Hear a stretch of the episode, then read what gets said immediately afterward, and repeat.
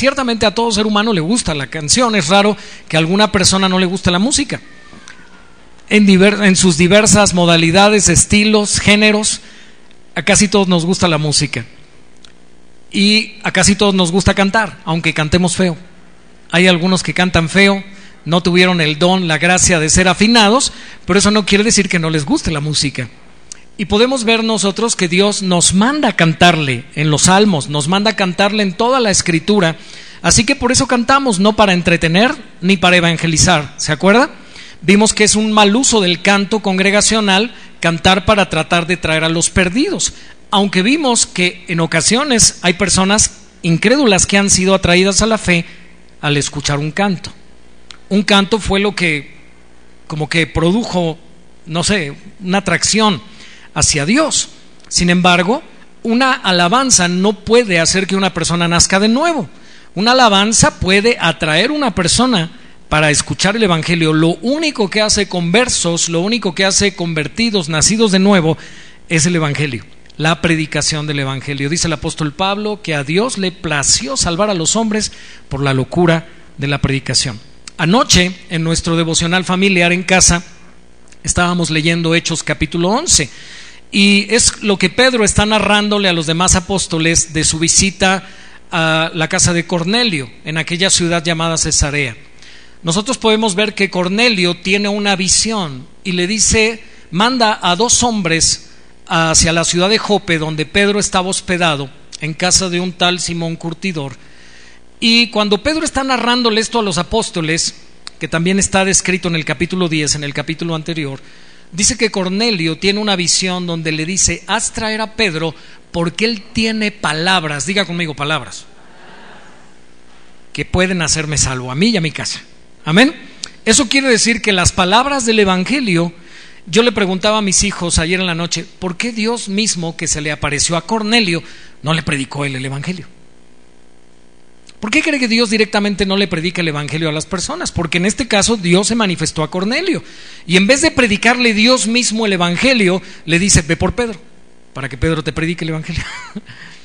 Hermano, porque Dios nos ha encomendado esa tarea a usted y a mí. Y cuando Dios delega algo, escuche bien, cuando Dios establece la manera de hacer algo, Él respeta la misma manera que Él estableció. Así que ciertamente Dios podría predicar el Evangelio poniéndonos un cartel desde el cielo, diciendo, vean a mi Hijo Jesucristo, Él murió por sus pecados, arrepiéntanse y algo sobrenatural. Sin embargo, Dios ha establecido, y Cristo lo ratifica en la, en la Gran Comisión en Mateo 28, id por todo el mundo y predicad el Evangelio a toda criatura. El canto no es para evangelizar. El canto congregacional es para adorar a Dios es para exaltar las cualidades, los atributos, la obra, amén, de nuestro Dios, de nuestro Señor y Salvador Jesucristo. Entonces, regresando a qué debemos cantar, y nuestros dos textos base del Nuevo Testamento, en Efesios 5:18 y en Colosenses 3:16, que yo creo que ya después de tantas semanas estar repitiendo estos textos, algunos de ustedes ya hasta los memorizaron. ¿Alguien podría decirme Efesios 5:18? Empieza con un mandamiento negativo. No os embriaguéis con vino, ¿verdad? Sino que sed llenos del Espíritu Santo, hablando entre vosotros con salmos, con himnos y cánticos espirituales. Tres definiciones. Pablo nos dice que debemos los creyentes hablar entre nosotros con estas tres categorías de palabras que él escribe. Salmos, himnos y cánticos espirituales. Si vamos a Colosenses 3:16, que es un texto paralelo, ¿por qué se le llama texto paralelo? Porque dice casi lo mismo, aunque no es exactamente lo mismo. Dice otro mandamiento, la palabra de Cristo more, ¿cómo? En abundancia en vosotros. ¿Qué dice? Enseñándoos y exhortándonos unos a otros en toda sabiduría, ¿cómo? Cantando por eso cantamos los creyentes, cantando como con gracia en vuestros corazones al Señor, como otra vez, con salmos, con himnos y cánticos espirituales. Así que hemos entendido de parte de Dios, por la revelación que nos ha sido dada en la Escritura, que la iglesia tiene que cantar, pero también nos dice qué es lo que tenemos que cantar. Y son esas tres palabras. Dígalo conmigo, salmos, himnos y cánticos espirituales. La semana pasada el pastor Magdiel nos definió la palabra salmo. La palabra salmo significa canción de alabanza. Lo repito para aquellos que no tuvieron la oportunidad de anotarlo. Y voy a dar una información rápida que es un poco técnica en cuanto a las veces, la cantidad de veces que se menciona la palabra salmos en la Biblia. Fíjese que cuando Jesús estuvo en su ministerio terrenal y los apóstoles, ya había una versión del Antiguo Testamento que se escribió en griego, es decir, una traducción del hebreo al griego. ¿Por qué? Porque había muchas personas de otros pueblos que no eran judíos que les atraía el judaísmo, les atraía la fe en el Dios de Israel.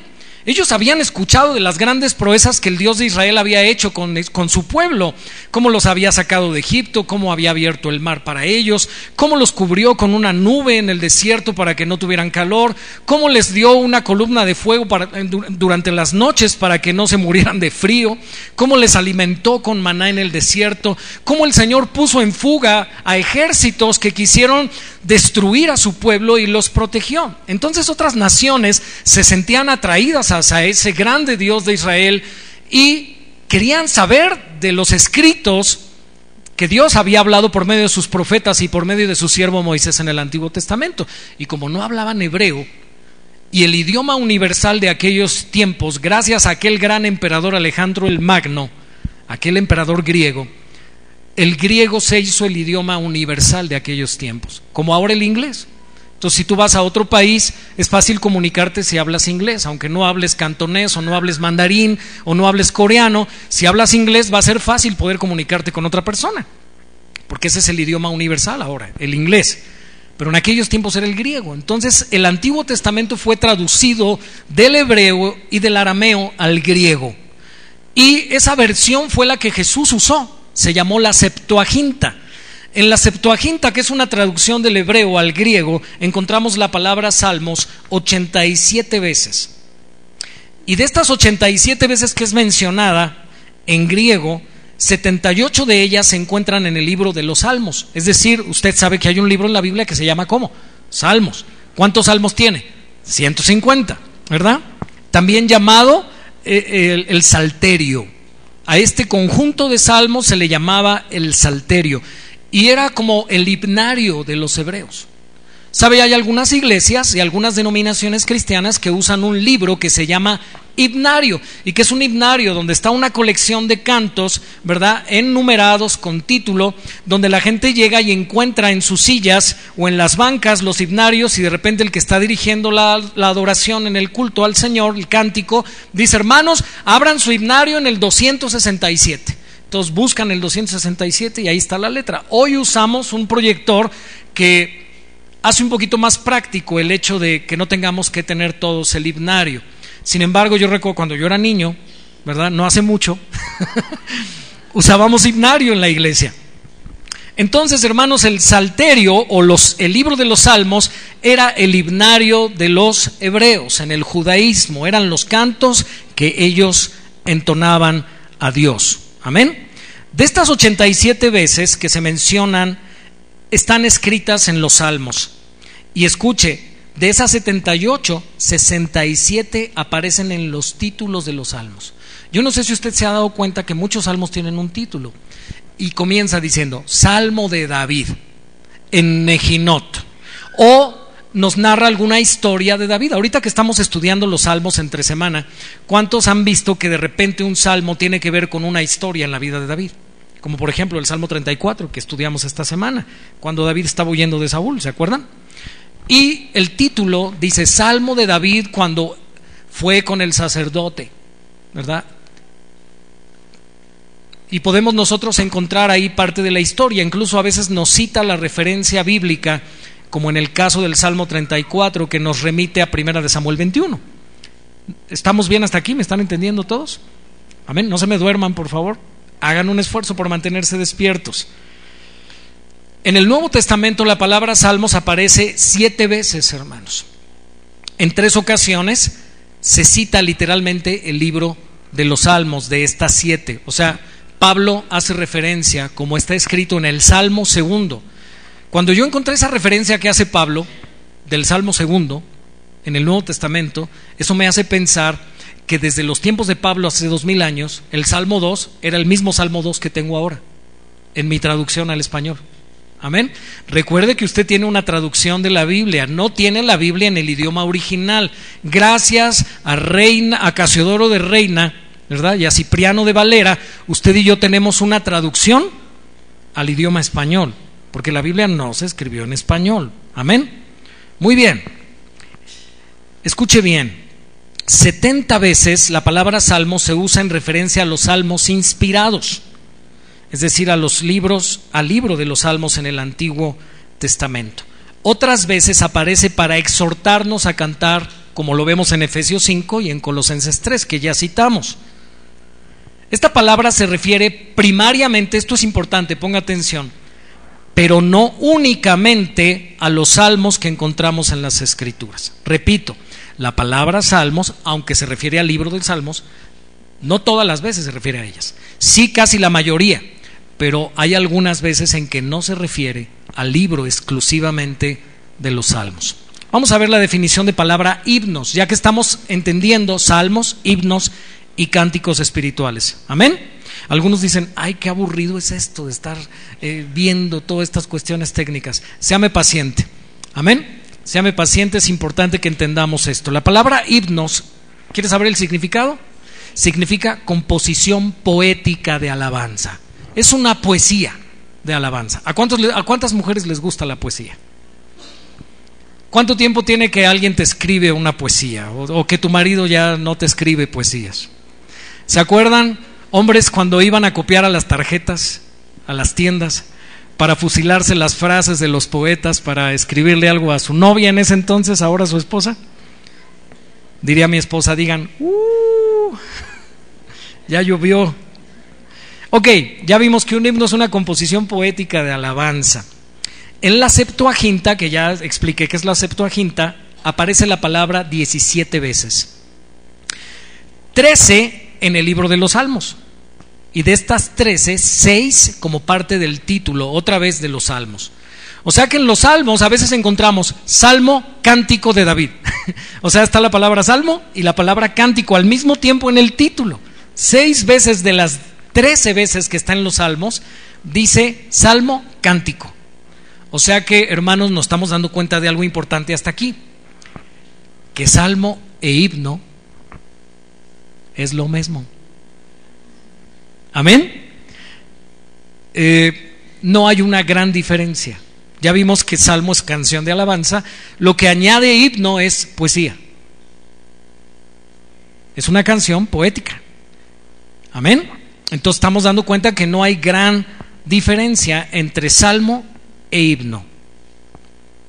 Ahora veamos cánticos espirituales. Nada más quiero añadir algo más de himno. La palabra himno era la que se usó, escuchen bien, en griego, en la Septuaginta, para traducir la palabra hebrea que es tejilá, no tequila, ¿eh? tejilá, con acento en la A. La palabra tejilá, escuche bien su significado significa cántico que celebra la gloria única del Dios de Israel.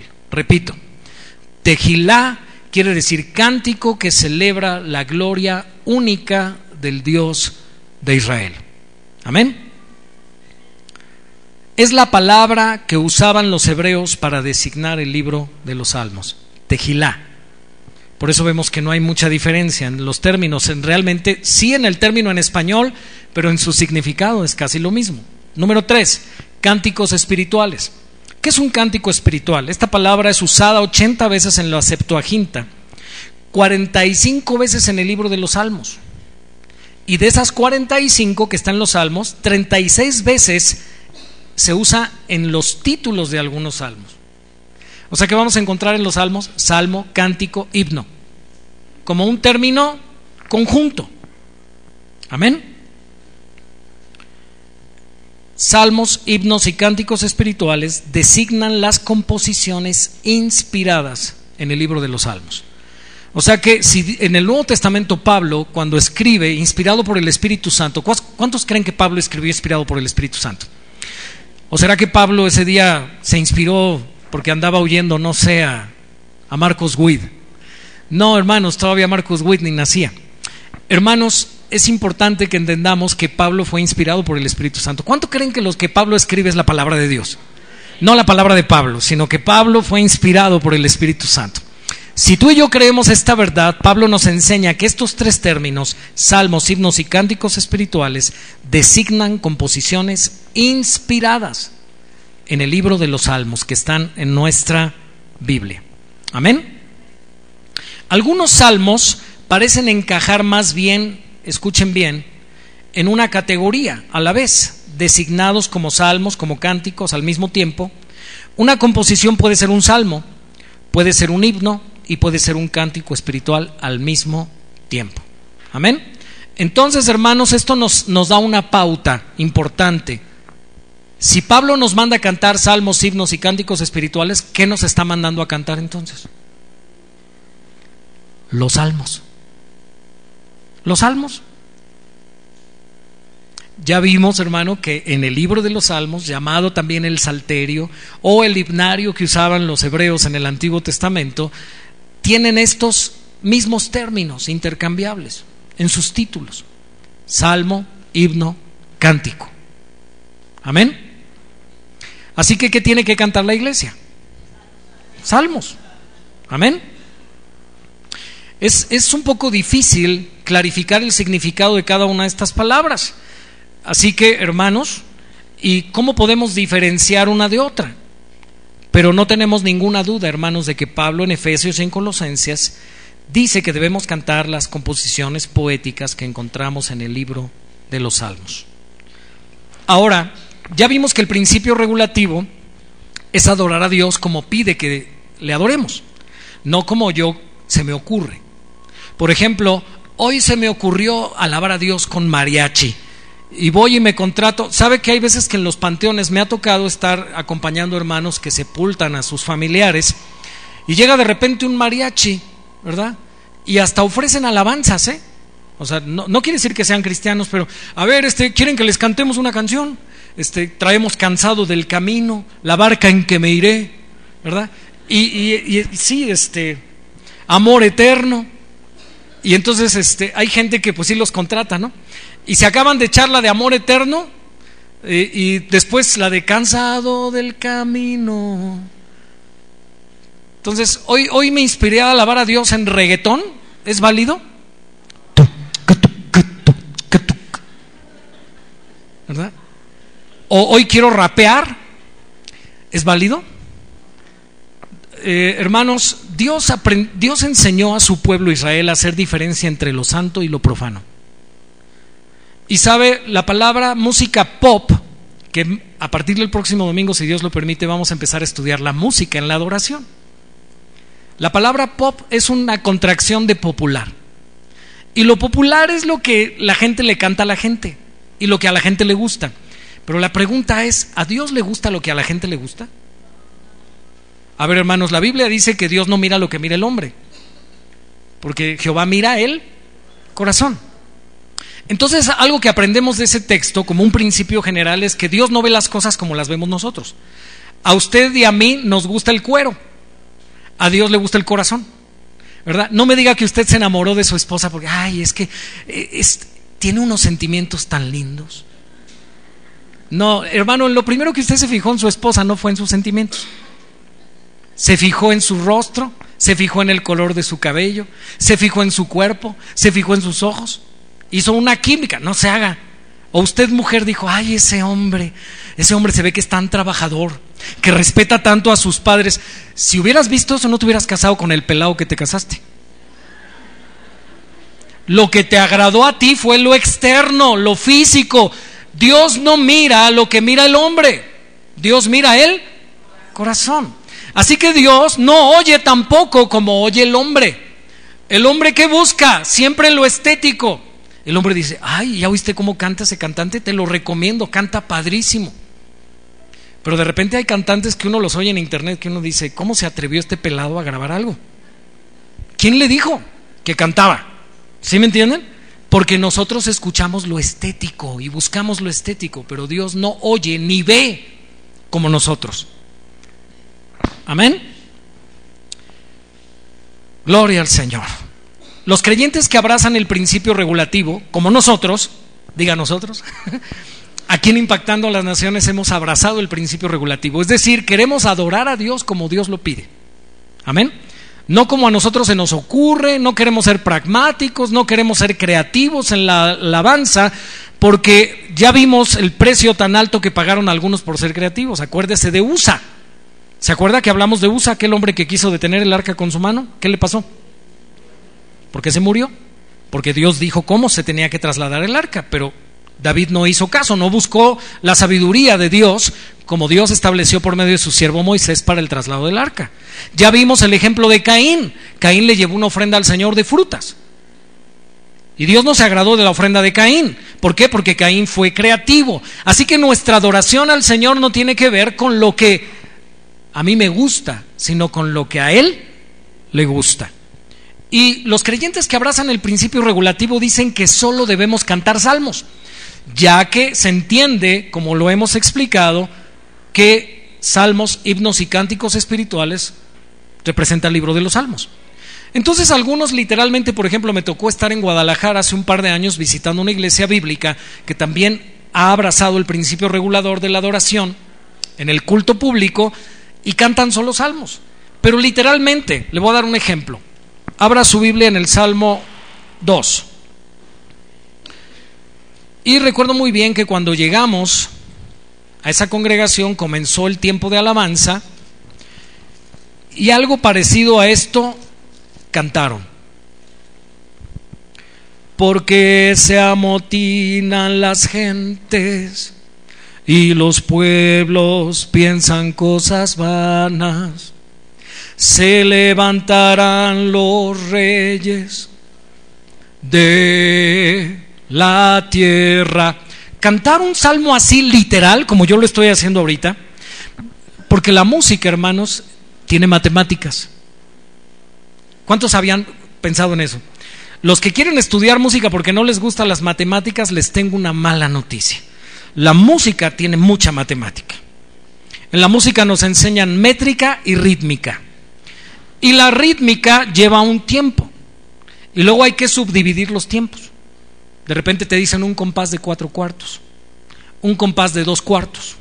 Al principio de toda partitura hay un quebrado que nos indica cada cuántas veces iniciamos a contar.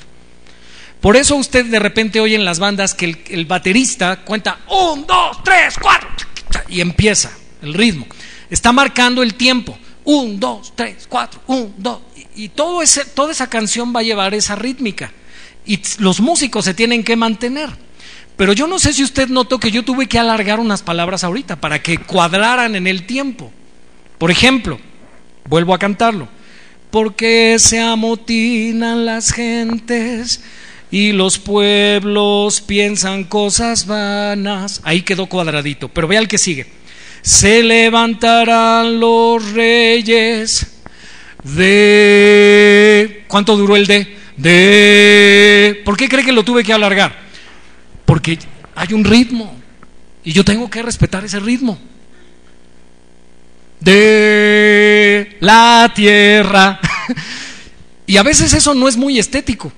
Hacer esas notas tan largas, de repente usar algunas frases tan largas, rompe la estética. Pero sin embargo, nuestros hermanos que son muy celosos del principio regulador y dicen, solo salmos debemos cantar y los debemos cantar literalmente como están en la Biblia, tienen que hacer ese tipo de de arreglos, que a veces no son muy estéticos. ¿Verdad? Entonces, ¿qué pensamos nosotros en impactando a las naciones? Si ya sabemos que salmos, himnos y cánticos espirituales se refiere mayormente al libro de los salmos, y que creo que debemos cantar salmos, pero los debemos cantar literalmente como están escritos en la Biblia, ¿qué piensa usted? ¿Sí o no? no, hermanos, no. Y ahorita le voy a explicar por qué. Ahorita vamos a ver algunas razones para aquellos que están tomando nota de por qué no los vamos a cantar literalmente. Mira hermano, esto es importante, lo que voy a explicar ahorita, y voy a dar razones bíblicas de por qué no cantamos solo salmos aquí en esta iglesia y por qué no los cantamos literalmente como están escritos. Amén. ¿Quién quiere aprender por qué? Amén. Muy bien. La Biblia no parece limitar las alabanzas que podemos ofrecer a Dios de esta forma, es decir, cantando solo salmos textuales, solo salmos de la Biblia. Porque la misma Biblia nos enseña en el Antiguo Testamento, y le voy a dar algunos ejemplos, que el pueblo de Israel cantó, cantó alabanzas a Dios que no estaban escritas en los salmos. ¿Ha visto usted Éxodo 15? A ver, ¿quién se acuerda del cántico de Moisés cuando salieron de Egipto? Cuando cruzaron el Mar Rojo. Y lo cantamos, ¿verdad? Cantaré al Señor por siempre. ¿Se acuerda de ese? Su diestra es todo poder.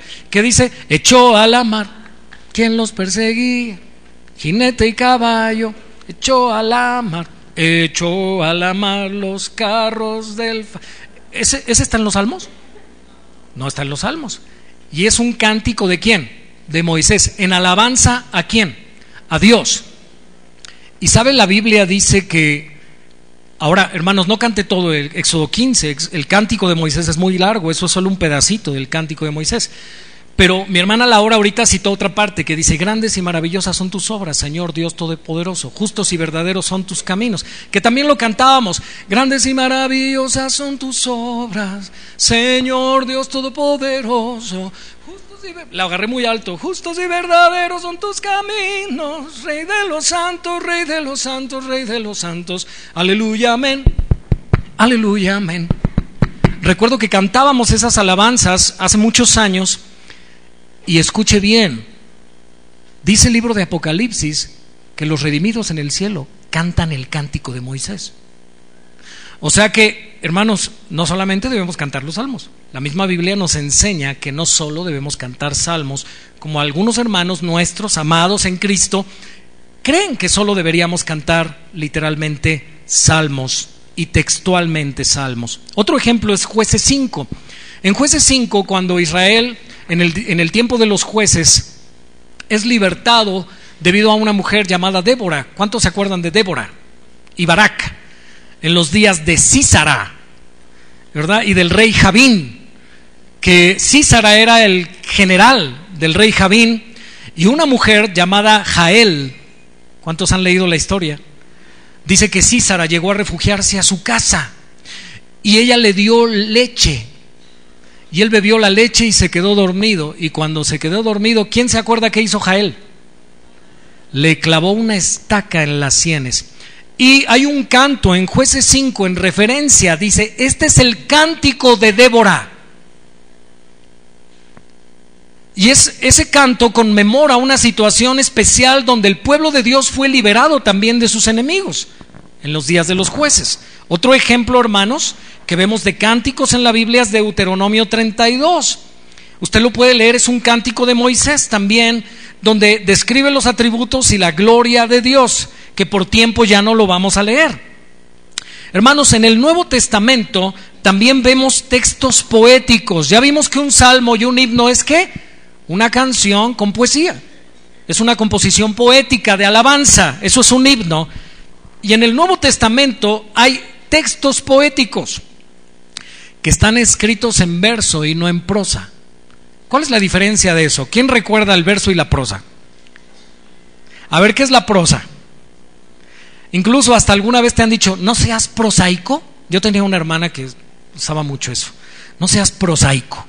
¿Sabe qué es la prosa? Es como hablamos comúnmente las personas, sin adornar las cosas, como van. Como usted le habla a su esposo. ¿Cómo va? Bueno, a veces con cariño, ¿verdad? Si se lo adorna un poquito. O a sus hijos cuando le hacen enojar. No, no es cierto. La prosa es como hablamos comúnmente las personas. Y el verso es cuando adornamos. ¿Sí me entienden? Por eso dicen, me salió un verso sin esfuerzo. Hermanos, hablar en verso es hablar de una manera adornada. Y encontramos textos en el Nuevo Testamento que están escritos en verso. ¿Qué quiero decir con esto? Que parecen un canto, parecen una composición. Mira, hermano, Juan 1, del 1 al 5, lo voy a leer rapidísimamente. Dice, en el principio era el verbo, y el verbo era con Dios, y el verbo era Dios. Este era en el principio con Dios. Todas las cosas por Él fueron hechas, y sin Él nada de lo que ha sido hecho fue hecho.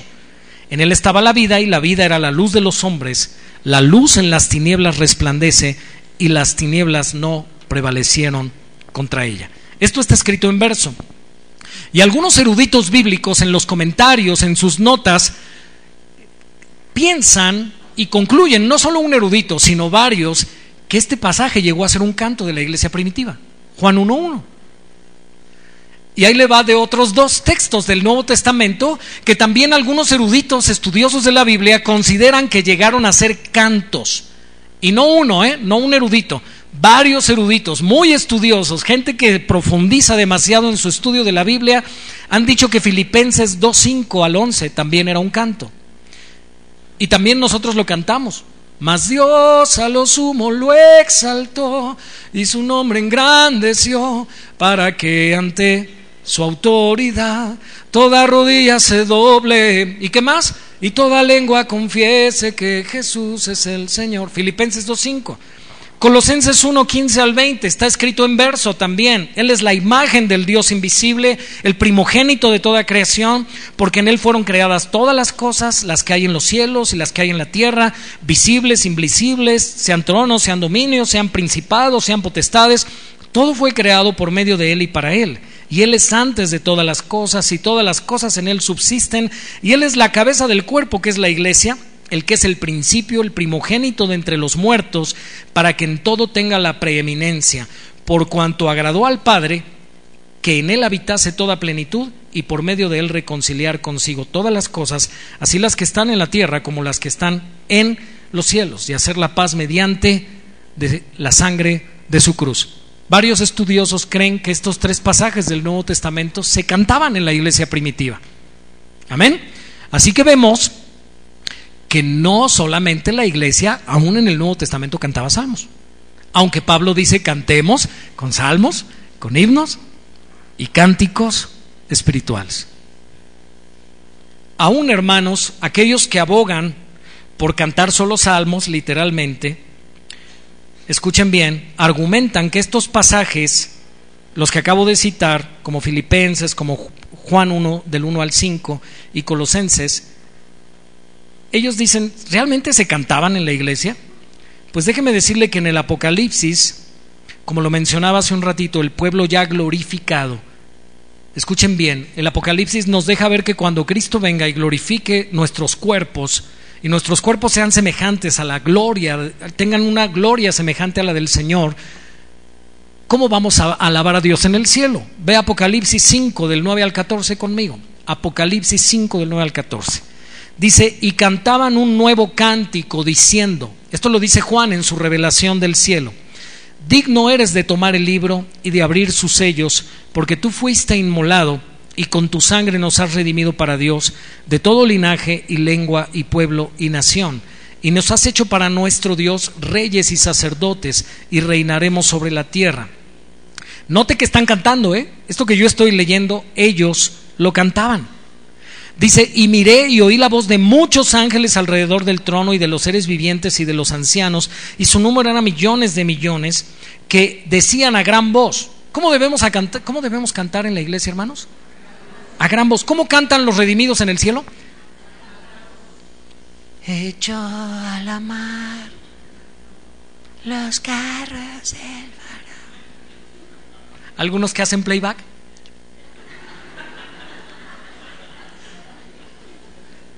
Al fin ni se nota, pues hay una bandota cantando. Dice la Biblia que decían a gran voz, ¿cómo? El cordero que fue inmolado es digno de tomar el poder, las riquezas, la sabiduría, la fortaleza, la honra, la gloria y la alabanza y a todo lo creado que está en el cielo y sobre la tierra y debajo de la tierra y en el mar y todas las cosas que en ellos hay, oí decir al que está sentado en el trono y al cordero sea la, la avanza, la honra, la gloria, el poder por los siglos de los siglos. Los cuatro seres vivientes decían amén y los veinticuatro ancianos se postraron sobre sus rostros y adoraron al que vive por los siglos.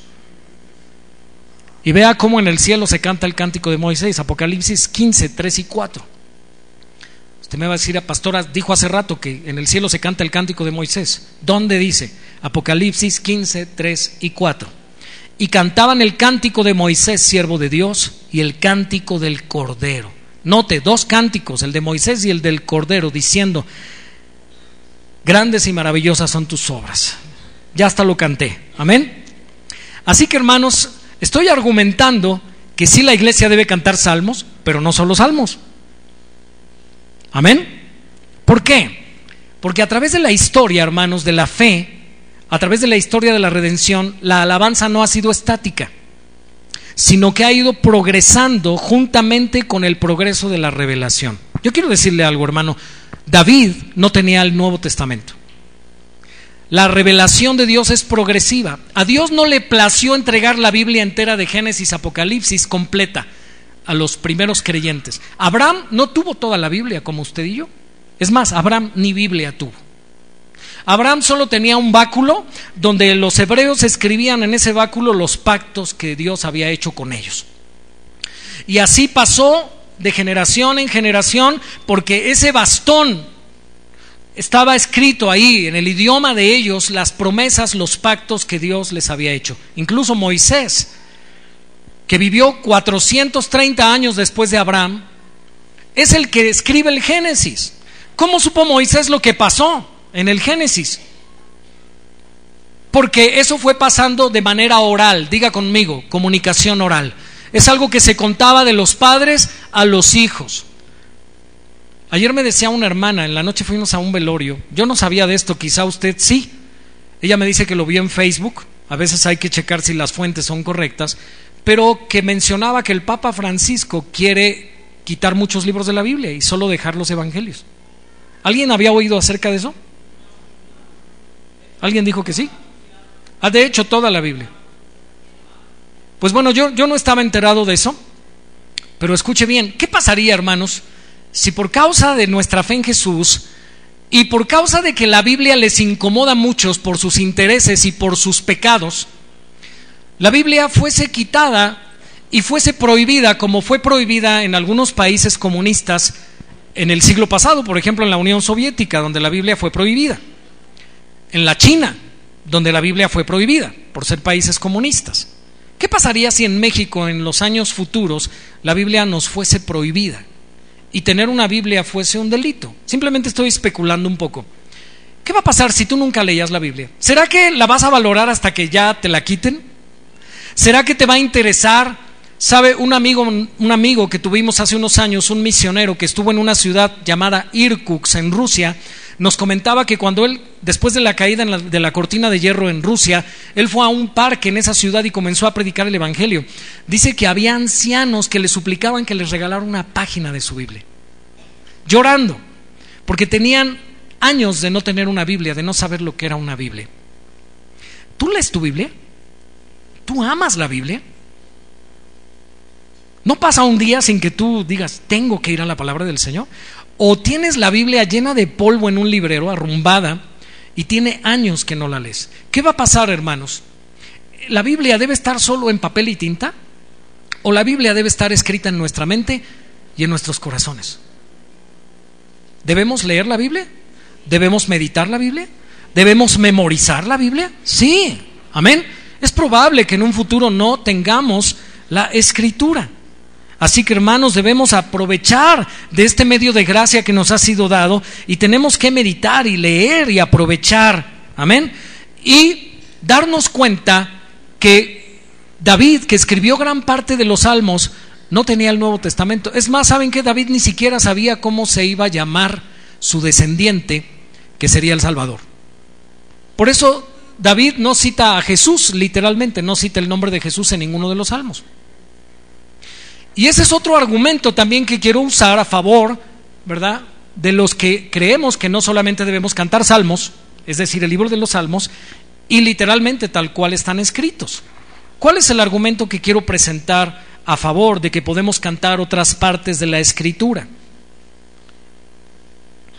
Es que David ni muchos de los autores del Antiguo Testamento tenían la Biblia completa. Y digan conmigo, la verdad de Dios es progresiva. ¿Qué quiero decir con esto? Que Dios fue revelando como Él quiso. Él fue soltando porciones aquí, porciones allá, doctrina acá, profecías acá. Y cuando Jesús lo vemos en el camino de Maús, con esos dos de sus discípulos incrédulos que están tristes porque pensaron que había muerto aquel que era la esperanza de Israel, dice que Jesús les abrió las escrituras, es decir, el Antiguo Testamento, y pasando por todos los profetas, ¿cuántos? Diga todos los profetas. ¿Qué hay en todos los profetas? Pues está ahí hablando proféticamente del Redentor que habría de venir. Sin embargo, no está por nombre, no dice Jesús.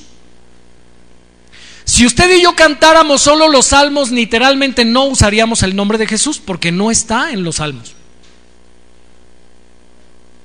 Y como la revelación ha sido progresiva y se llegó al cumplimiento del tiempo, como dice Pablo en Gálatas, cuando vino el cumplimiento del tiempo, Dios envió a su Hijo, nacido de mujer y nacido bajo la ley, para redimir a todos los que estaban bajo la ley. ¿Cuándo? En el cumplimiento del tiempo. ¿Por qué Cristo no nació antes? Porque Dios tiene un tiempo y Dios tenía un destino y un momento, Dios tiene un plan.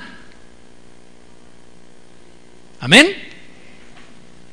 Así que hermanos, hoy que nosotros ya sabemos quién es el Salvador y sabemos cuál es su nombre, hoy sí podemos cantar, pero podemos cantar con el nombre de Jesús. Podemos cantar con el nombre de Jesucristo, lo cual no está en los salmos. Ahora, hermanos, la Biblia dice en Colosenses capítulo 1, ¿verdad? Que nadie nos juzgue en comida o en bebida o en luna nueva, en día de reposo, dice cosas que son sombra de lo que había de venir. Todas esas cosas que cité, luna nueva, días de reposo, ¿verdad? Comidas, comidas establecidas por Dios. ¿Se acuerdan cómo se celebraba la Pascua? Un cordero con hierbas amargas. ¿Se acuerdan? Se tenía que hacer tal cual, como Dios lo había establecido en el antiguo pacto. Y Pablo ahora en el nuevo pacto le dice a los creyentes de Colosas que nadie los juzgue en esas cosas, porque todas esas cosas, la Pascua, que se cumplió en Cristo, porque Cristo es nuestra Pascua, el Cordero que fue sacrificado, ¿verdad? La luna nueva, la fiesta de los tabernáculos, la fiesta del Pentecostés, el día de reposo, aún, aquellos cristianos que hoy están guardando el sábado, que dice ahí Colosenses, el día de reposo, dice, está incluido en aquellas cosas que Pablo dice que eran sombra. Diga sombra. A ver, ven, ayúdame, amigo. No, no te voy a hacer nada, te lo prometo. Párate un poquito acá. Ahí quédate. Ahí está tu sombra. Eso no eres tú, ¿verdad? ¿Dónde estás tú? Aquí estás, ¿verdad? Pero ahí que está de ti. Tu sombra. Gracias, puedes sentarte. Gracias por ayudarme. La sombra no es la realidad. Simplemente es un reflejo que la luz proyecta. Hay una proyección cuando la luz golpea nuestro cuerpo o toca nuestro cuerpo, proyecta una sombra. La Biblia dice que todas esas cosas del Antiguo Testamento, fiestas, ceremonias, ritos, lavamientos, ¿eran qué? Sombra. Y los salmos están en ese periodo de sombras. Por eso creo que tampoco debemos cantar literalmente los salmos, aunque sí creo que debemos cantar salmos. No sé si me entiende. No es que me esté contradiciendo, sí debemos cantar salmos. Pero no debemos cantar solo salmos, como algunas iglesias que abrazan el principio regulativo creen. Amén. ¿Cuántos de ustedes están conmigo y han entendido hasta aquí? ¿Alguien tiene una duda? Porque esto es enseñanza y es importante que aprendamos. Amén. Muy bien. Así que cuando el pueblo de Israel experimentó en el progreso de su historia la intervención divina para rescatarlos, para salvarlos, ellos alababan a Dios siempre. Y no cantaban salmos. Es más, Dios hizo milagros antes de que los salmos fueran escritos y el pueblo ya cantaba. Así que no debemos cantar solamente salmos. Amén. Ahora, hermanos, nosotros que reconocemos que la verdad, la, la, revelación de la verdad ha sido progresiva, ha venido en diferentes etapas de la historia, podemos nosotros, hermanos, encontrarnos en la etapa en la que estamos en el presente. Hermanos, se ha cumplido todo lo que el Antiguo Testamento anunció respecto a Cristo, el Salvador, respecto al Mesías. Los judíos no creen, ellos dicen, siguen esperando al Mesías, pero usted y yo sí creemos. Amén. Entonces estamos en una época de la redención, lo que la Biblia llama los postreros tiempos.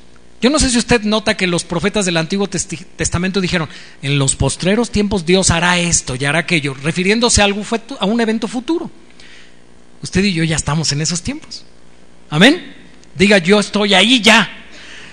Ellos lo vieron de lejos y lo saludaron, dice el libro de los Hebreos, pero usted y yo ya estamos en ese tiempo que ellos hablaron de las cosas que Dios haría en el futuro. Para ellos era futuro, para nosotros es presente.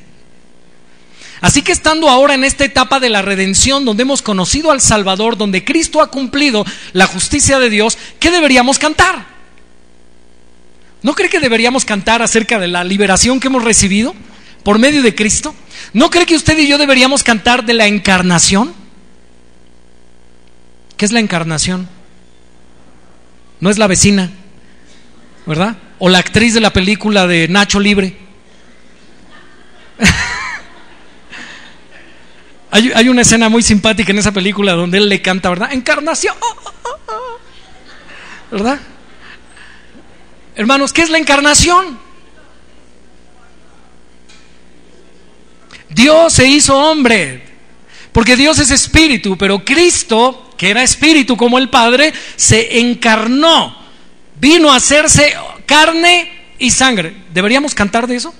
Sí. ¿No creen que deberíamos hablar de la justificación? ¿Qué es la justificación? No, no me diga Cristo. ¿Qué es la justificación?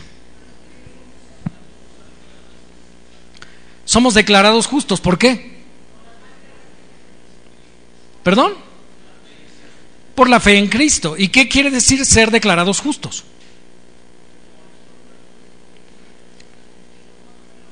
Que Dios nos ha depositado a nuestra cuenta la justicia perfecta de su Hijo. Cristo es justo perfectamente. Él es el único que ha cumplido los estándares que Dios ha establecido. Y cuando hemos creído en Él por la fe, nuestro expediente sucio, manchado, que nos condenaba, le fue depositado a Él y Él fue a la cruz y murió por nosotros. Y cuando nosotros creímos, el expediente de Él, que es perfecto, nos es depositado a nosotros. Y Dios te ve justo. Eso es justificación por fe. No te ve justo por tus méritos, te ve justo por los méritos de Él. Esa es la justificación. ¿No cree que deberíamos cantar de eso?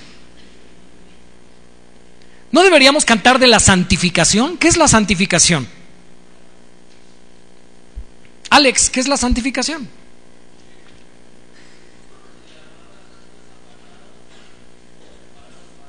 separado para un uso exclusivo. Es la obra que hace el Espíritu Santo que ha venido a morar en los creyentes que hemos creído en Jesús para hacernos semejantes a Jesús. Para que usted no sea santo solamente por, escuche bien, por el título, sino que sea santo también en la práctica. Por eso se llama Espíritu Santo. Cuando Él viene a morar en nosotros, nos hace qué? Santos. Porque Él es santo. Esa es la santificación. ¿No cree que deberíamos cantar de eso también? ¿No deberíamos cantar de la glorificación? ¿Qué es la glorificación? ustedes dicen, ya pastor, no. La encarnación, la justificación, la santificación. ¿Qué es la glorificación? Mi hermana Julia, ¿qué es la glorificación? Ahora sí te agarré en curva. A ver quién quiere participar. ¿Qué es la glorificación? Todo esto lo hemos enseñado. Dice la Biblia, escuchen bien, que cuando Él venga seremos como Él es. Y dice la Biblia que nuestros cuerpos en tesalonicenses serán transformados en un abrir, en un pestañear, en un abrir y cerrar de ojos. Cuando Cristo venga a juzgar, escuche bien, dice que su pueblo será levantado con él, pero antes de ser levantado, los muertos resucitarán y resucitarán en un cuerpo, dice Pablo en Corintios 15, glorificado. Es decir, un cuerpo que ya no muere, que ya no envejece, que no se enferma. Gloria a Dios. Esa es la glorificación. ¿No deberíamos cantar de eso? Sí, deberíamos cantar del cielo. ¿Deberíamos cantar de nuestra esperanza en el cielo? ¿Deberíamos cantar de la nueva Jerusalén? Sí, hermanos, deberíamos cantar. Y cantamos, ¿verdad? Sé que pronto allá estaré, con mis ojos lo veré. Aquel que vino a rescatarme para llevarme allí con él. He aquí, ¿no? Que en la presencia del Señor somos el pueblo que Él llamó. ¿No deberíamos cantar eso? ¿O son los salmos? Los salmos, hay, algunos podrían aludir, decir, pero hay salmos proféticos que hablan de Cristo. Sí, cierto, pero no mencionan a Cristo. Y no está totalmente la obra revelada en los salmos. Está un poquito aquí, un poquito allá.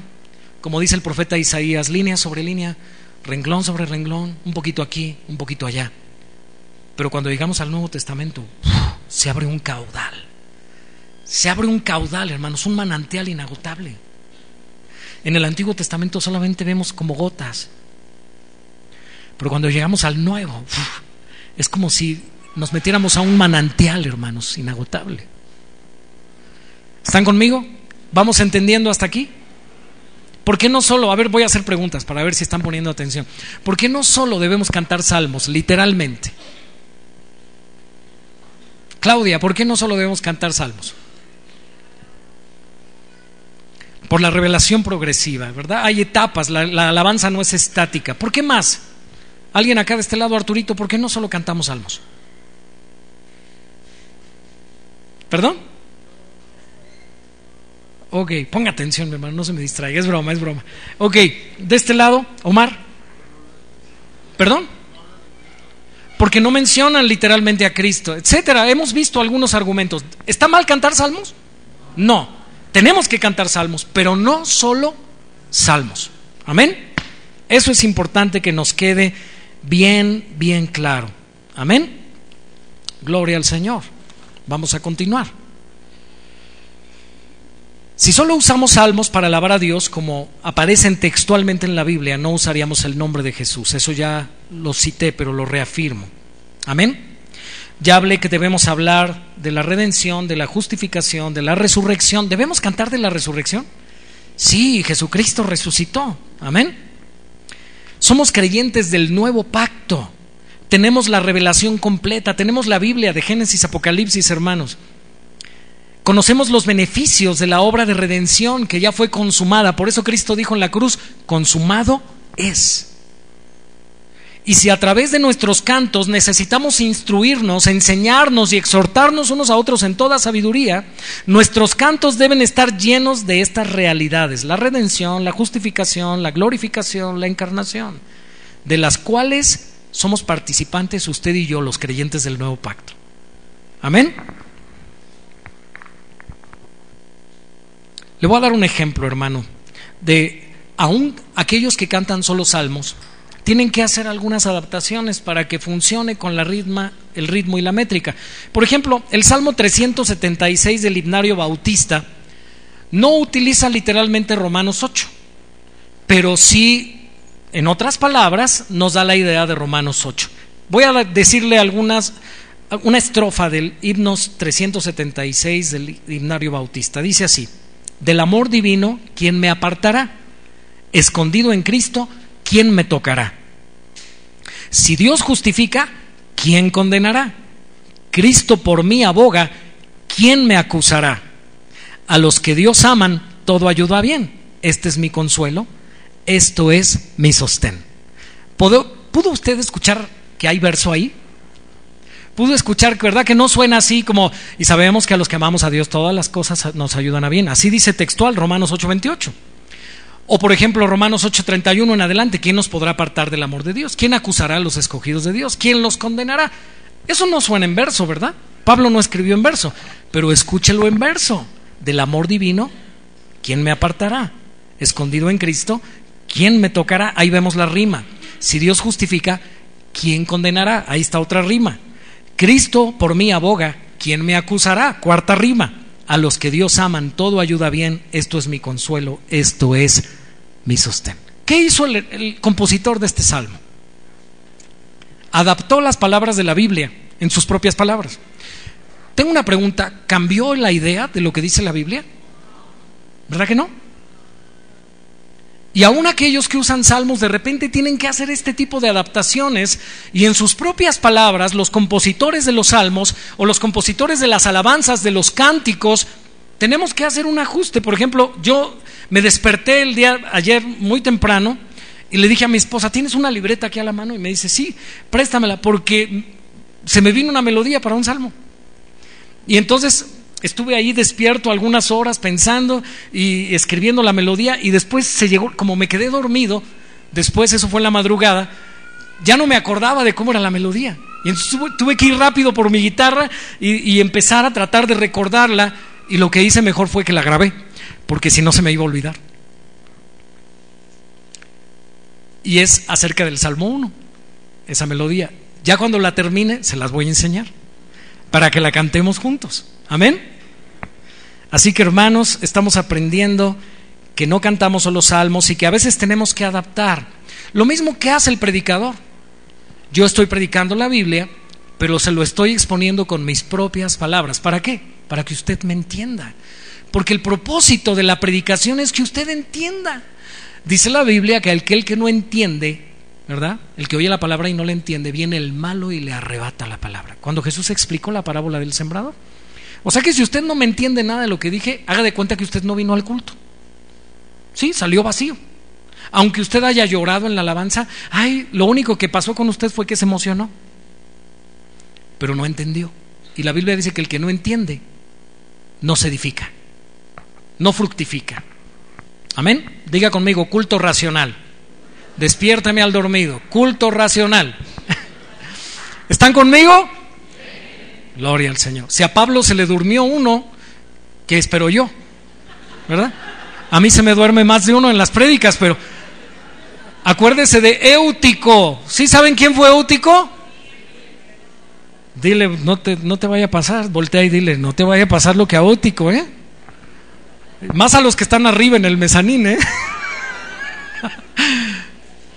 Algunos espero que les despierte curiosidad. ¿Quién fue Éutico? Pues llegue a su casa y por lo menos búsquele en el Google Éutico en la Biblia y lea la historia. Amén. Moraleja para que no se duerma. Gloria al Señor. Así que hermanos, vemos que hay que adaptar en ocasiones, así como el predicador usa sus propias palabras para explicar la Biblia, en nuestros cánticos podemos hacer algún ajuste con nuestras propias palabras para describir lo mismo que dice la Biblia, no cambiar la idea. ¿Sabe que eso es lo que sucede con las versiones dinámicas de la Biblia? Hay versiones dinámicas y hay versiones formales. ¿Sabe cuál es la diferencia entre una traducción formal y una traducción dinámica?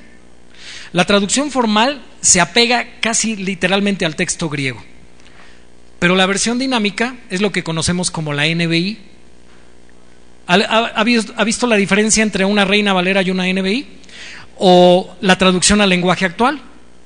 ¿O la NTV, que son versiones dinámicas? Es decir, son otras palabras que no cambian la idea para que usted y yo entendamos más fácil.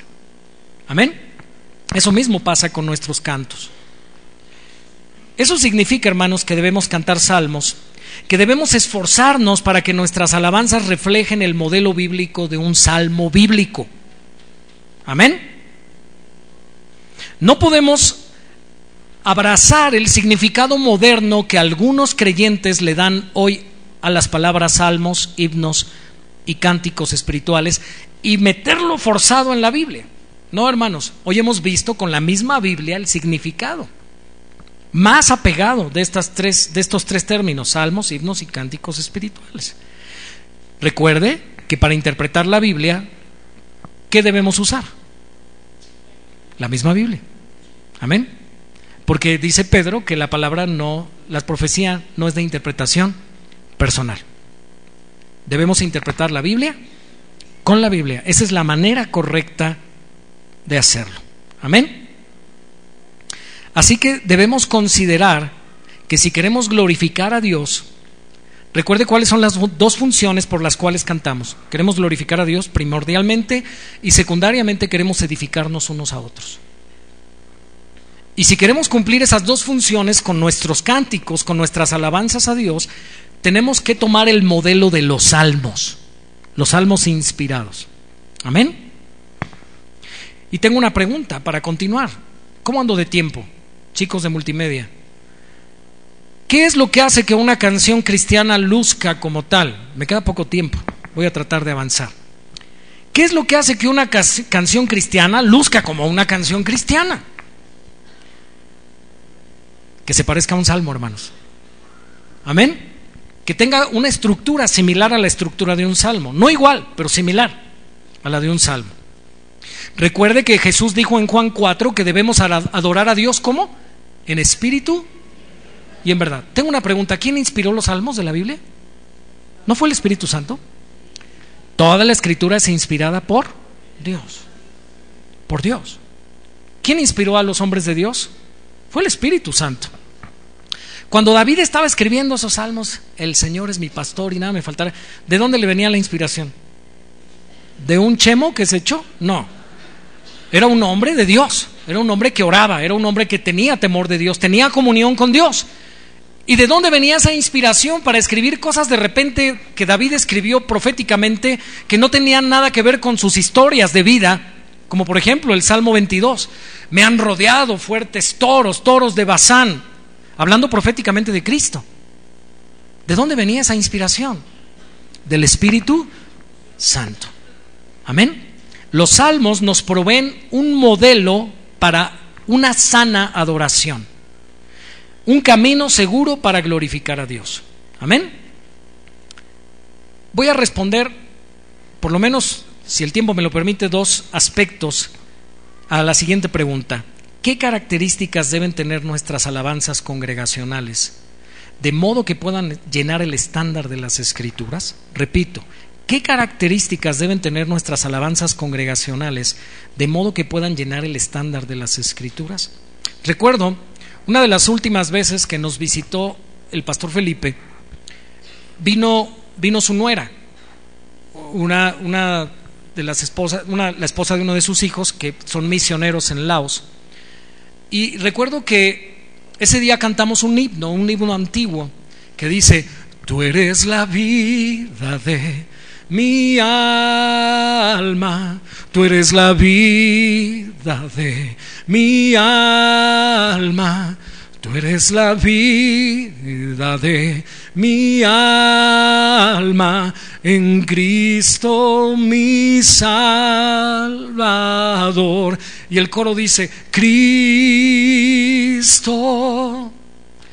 Cristo, Cristo,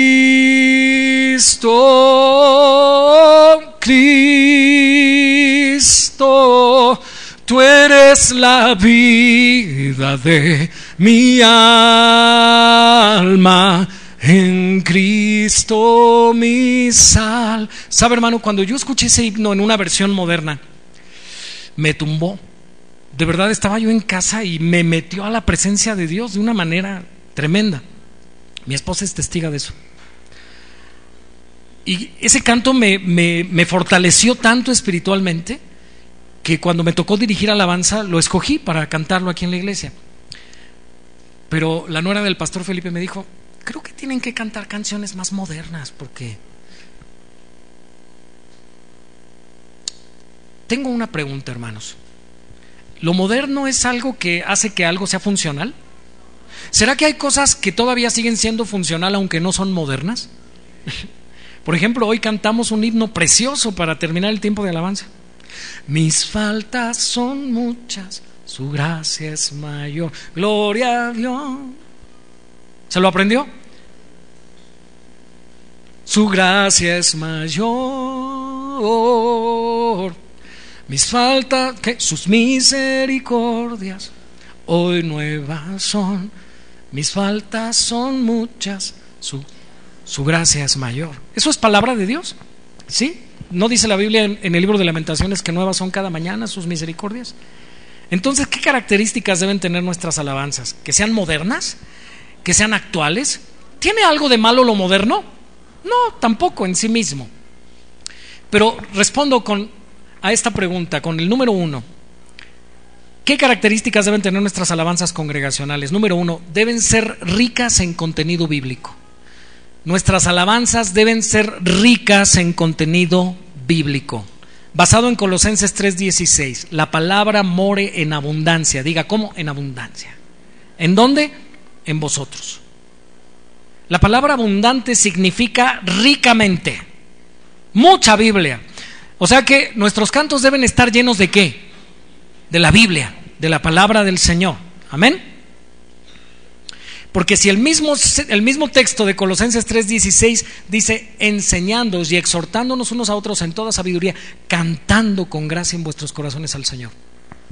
Entonces nuestras alabanzas a Dios en la congregación deben ser ricas en la Biblia, abundantes en contenido bíblico. Amén. Dios nos habla a través de su palabra, ¿verdad que sí, hermanos? Nos edifica a través de ella. Dios creó las cosas con su palabra. ¿No acaso Génesis 1 dice, y Dios dijo? ¿Y dijo Dios? ¿Y fue? La palabra de Dios guía nuestras vidas. En la medida que conocemos su palabra, Dios dirige nuestros pasos. Nuestra riqueza espiritual está en llenarnos de su palabra en nuestros corazones. Por eso, nuestras alabanzas deben estar llenas de su palabra. ¿Sabe?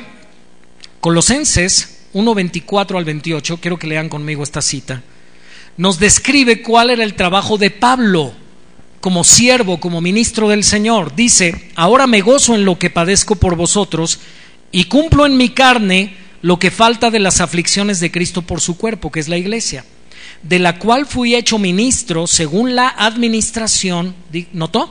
De la cual fui hecho ministro según la administración de Dios que me fue dada para con vosotros. ¿Para qué? Subráyelo, para que anuncie cumplidamente qué?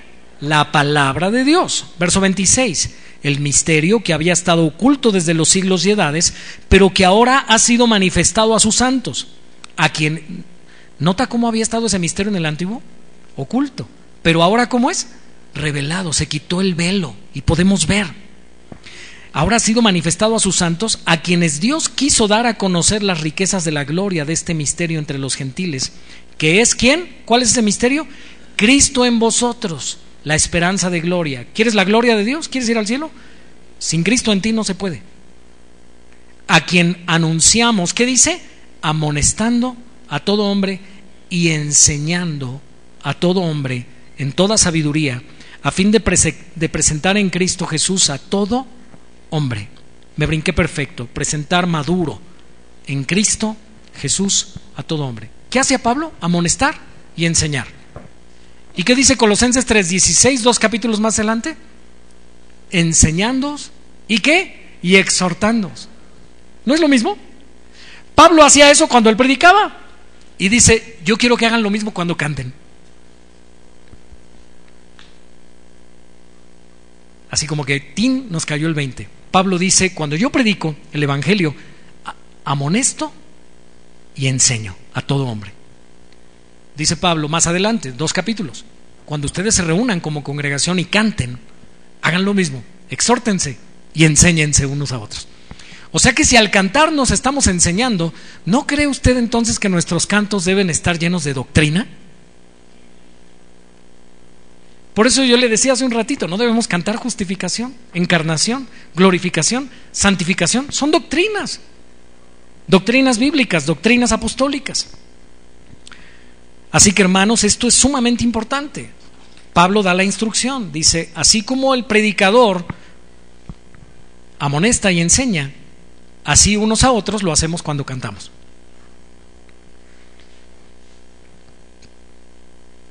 Pablo no usó estrategias pragmáticas, porque ¿saben cuál es? ¿Qué es lo que ha hecho que muchas iglesias se conviertan en un show? Una hermana, amiga nuestra que vive en Guadalajara, dice que fue a visitar una iglesia donde el pastor predicó 10 minutos y cantaron hora y media. Y dice, luces, humo, todo un show. ¿verdad? Todo un espectáculo. Hora y media cantando, terminaron de cantar hora y media, el pastor se subió, habló diez minutos de sus viajes, de sus experiencias y despidió la reunión y se fueron a sus casas. ¿Qué edificación puede haber ahí? Y esos cantos que cantaron esa hora y media eran cantos como, bueno, hermanos, híjole, de verdad, yo no sé si usted lo ha checado en internet, pero muchos cantantes cristianos hoy están adoptando ¿verdad? Los estilos musicales modernos. Por ejemplo, está de moda la música electrónica, ¿verdad? Y entonces de repente los arreglos musicales están muy dirigidos porque, ¿saben qué dicen ahora muchos cristianos? Es que a los jóvenes no les gustan los himnos. Eso de gloria a Dios, su gracia es mayor. Dicen los jóvenes, nosotros queremos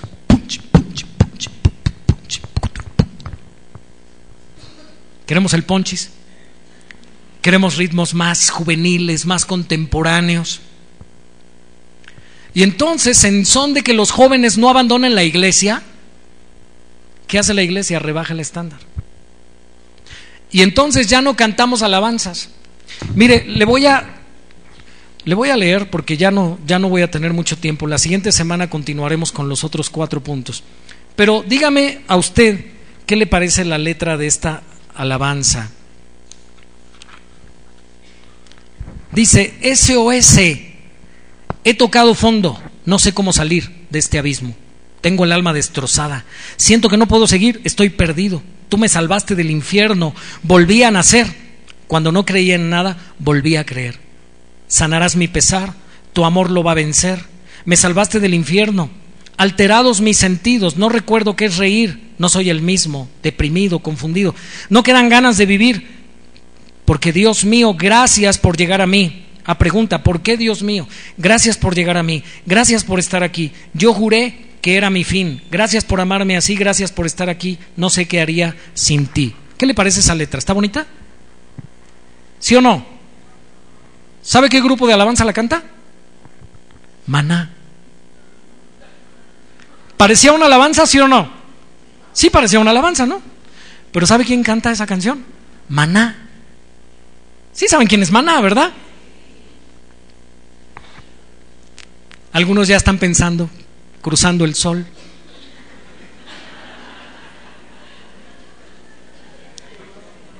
No se haga. ¿Sonaba como alabanza? Ahí le va otra, ahí le va otra alabanza.